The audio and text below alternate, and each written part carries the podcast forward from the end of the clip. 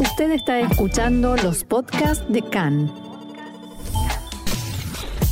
CAN, Radio Nacional de Israel.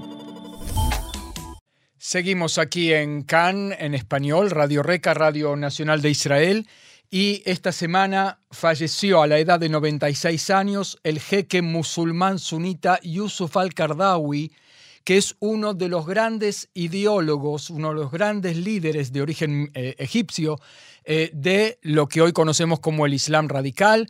Y para entender quién es la figura de eh, Yusuf al-Qardawi, estamos en línea con Gabriel Ventasgal, que es director de la ONG Achada Sheni de Diplomacia Pública. Gabriel, nuevamente bienvenido a CAN en Español. ¿Cómo estás? Gracias, Marcelo, querido. Mira, cuando hablamos de Yusuf al-Qardawi, eh, es importante entender que la raíz ideológica que está detrás de esta persona es los hermanos musulmanes. Y los hermanos musulmanes es un movimiento creado, fundado en 1928 por Hassan el-Banna en Egipto, y lo que decían era que eh, Occidente estaba influenciando de manera negativa los valores del Islam y había que volver a la época antigua de los días de Mahoma a través del cumplimiento estricto de la ley. Incluso eh, Yusuf al-Qardawi fue un discípulo personal de Hassan al-Banna, ¿no?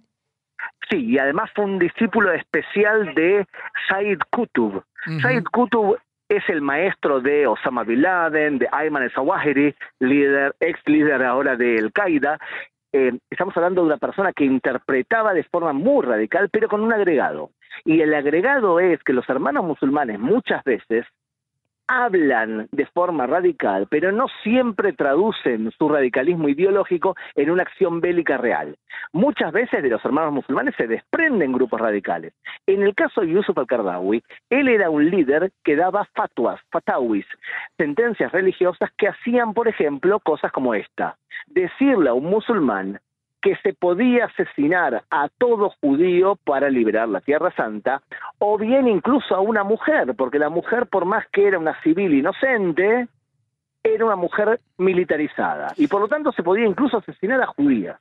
Es decir, que lo que hace eh, al-Qardawi es una operación retórica de decir, bueno, la jihad, la guerra santa, es ciertamente en defensa del Islam, pero eh, todo, eh, aun cuando el Islam prohíbe la matanza de civiles en las guerras, en las guerras santas, eh, todos los israelíes son militares en potencia y entonces eso da autorización tanto al terrorismo suicida, que el suicidio también está prohibido en el Islam, como el lanzamiento de cohetes y misiles contra Israel.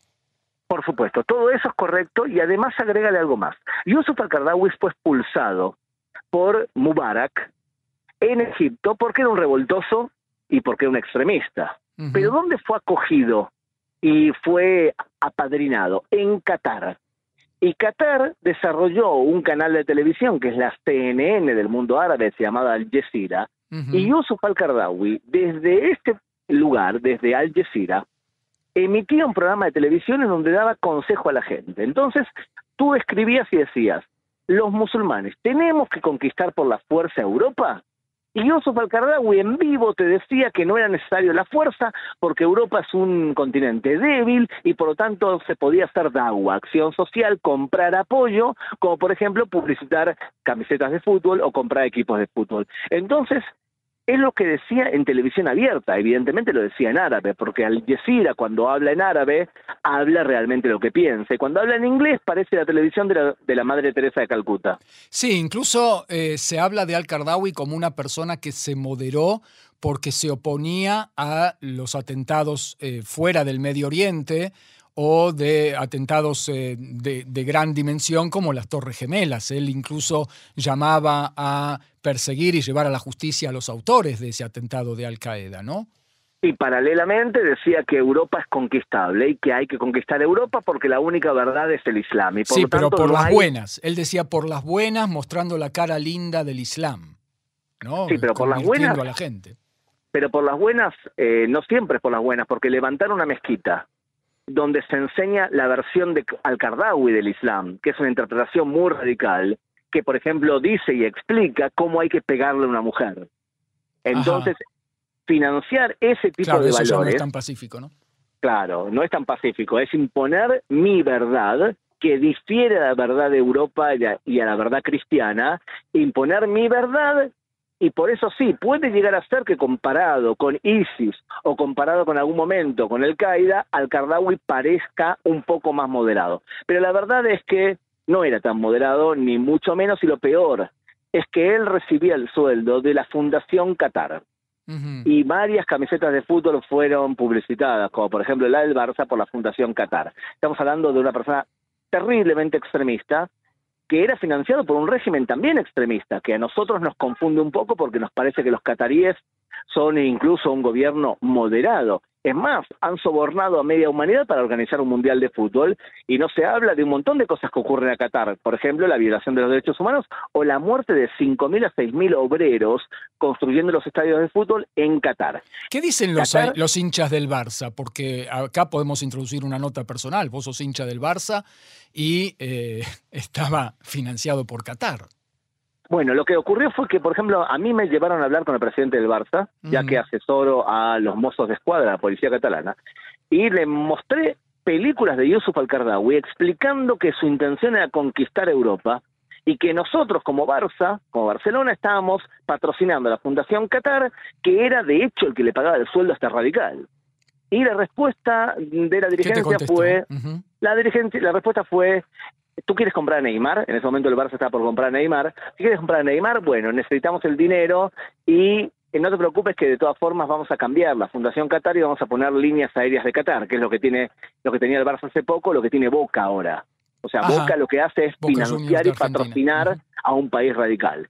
Entonces, yo le dije, mira, te voy a decir una frase en árabe que te va a gustar, y es, si tú me necesitas, yo te compro.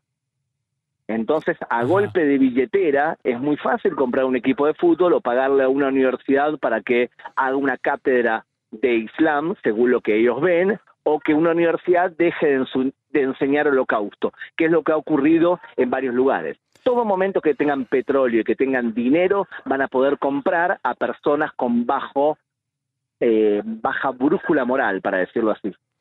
Te hago esta pregunta para volver a Al-Qardawi y su ideología. Cuando él dice que hay que difundir el Islam y el mundo tiene que estar regido por el Islam, estamos hablando de una visión, eh, podríamos llamarla mesiánica incluso, de una paz universal un poquito que une política con religión, soberanía política, superioridad moral del Islam. ¿De dónde viene esta ideología que en los ojos del musulmán puede ser una ideología de bien? Ellos quieren que haya paz mundial bajo el Islam. Una, un aviso a nuestra audiencia. ¿De dónde viene esta ideología? Sí. Marcelo Kisilevsky, que me está haciendo esta pregunta, él ya sabe la respuesta, porque él también se formó en Islam. Entonces me da como si fuese piecito para que yo me lance a la piscina. Pero te queremos escuchar a vos. Claro, dicho todo, dicho todo esto, el Islam considera que hay una sola verdad, que es Din al-Haq, la ley que rige, mientras que el judaísmo y el cristianismo, Din al-Batel, religiones anuladas. Judíos y cristianos pueden vivir bajo el Islam, pero en el estatus de Dimi, de ciudadano de segunda. ¿Y cuándo va a haber paz? Va a haber paz cuando todo el mundo, cristiano y judío y también pagano, acepte que el Islam es la única verdad. Mientras tanto, pueden vivir judíos y cristianos en ese estatus de Dimi, y puede incluso haber algún tipo de paz con ellos, que no las llamamos paz, porque paz es solamente dentro del Islam y se conoce con el término de sulja. ¿Qué puede haber entre un musulmán radical y un no musulmán? Udna, que es tregua porque Mahoma hizo una utna con la tribu de Quraysh en el año 628. O sea, con el Islam, dentro del Islam hay paz, hay sulja. Con respecto a los no musulmanes puede haber UTNA, como la que Israel tiene con Egipto o con Jordania o incluso con los palestinos.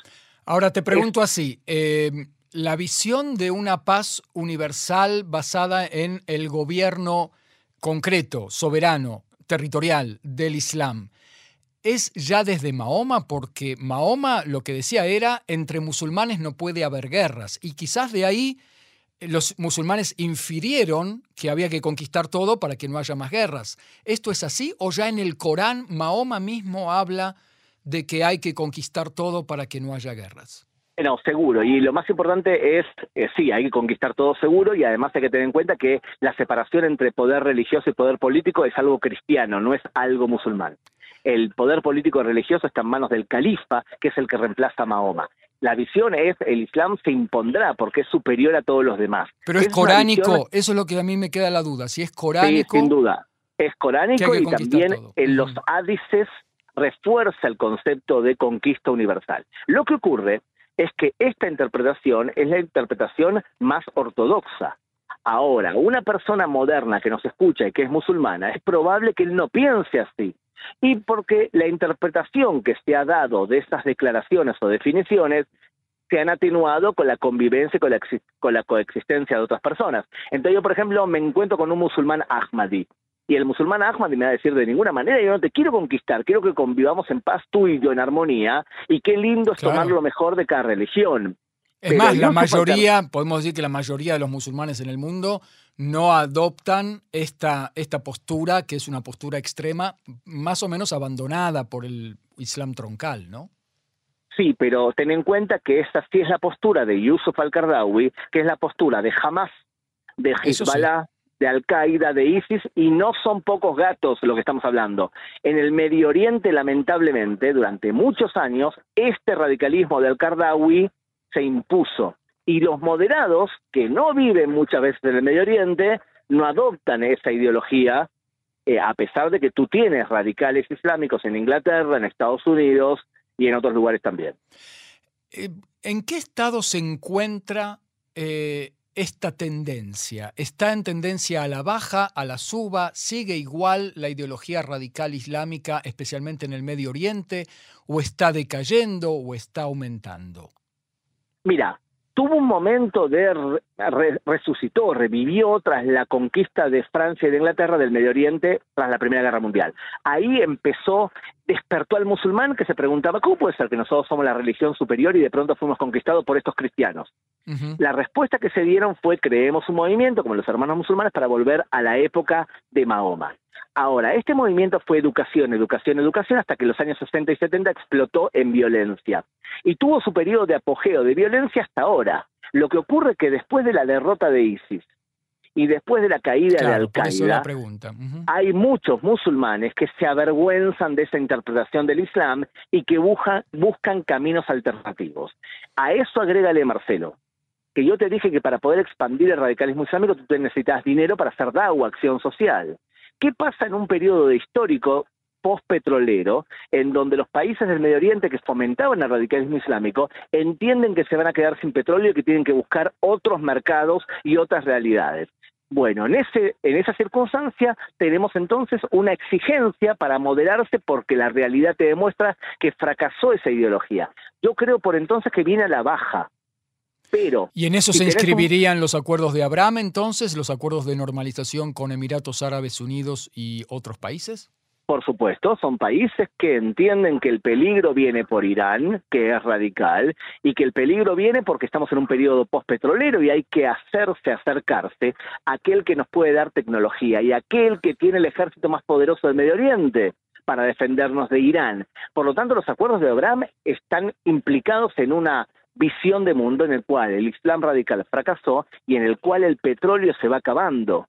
Por eso es importante mantener a raya a Irán, porque si Irán vuelve a acceder a cantidades enormes de dinero, porque se le sacaron las sanciones, va a poder destinar ese dinero a hacer mucha más agua y eso afecta esencialmente a América Latina, donde Irán tiene mucha presencia. En el campo palestino, para terminar, no hay muchas buenas noticias, porque el Hamas, eh, precisamente financiado por eh, Irán y por Qatar mm, está, en, está en ascenso, no en descenso.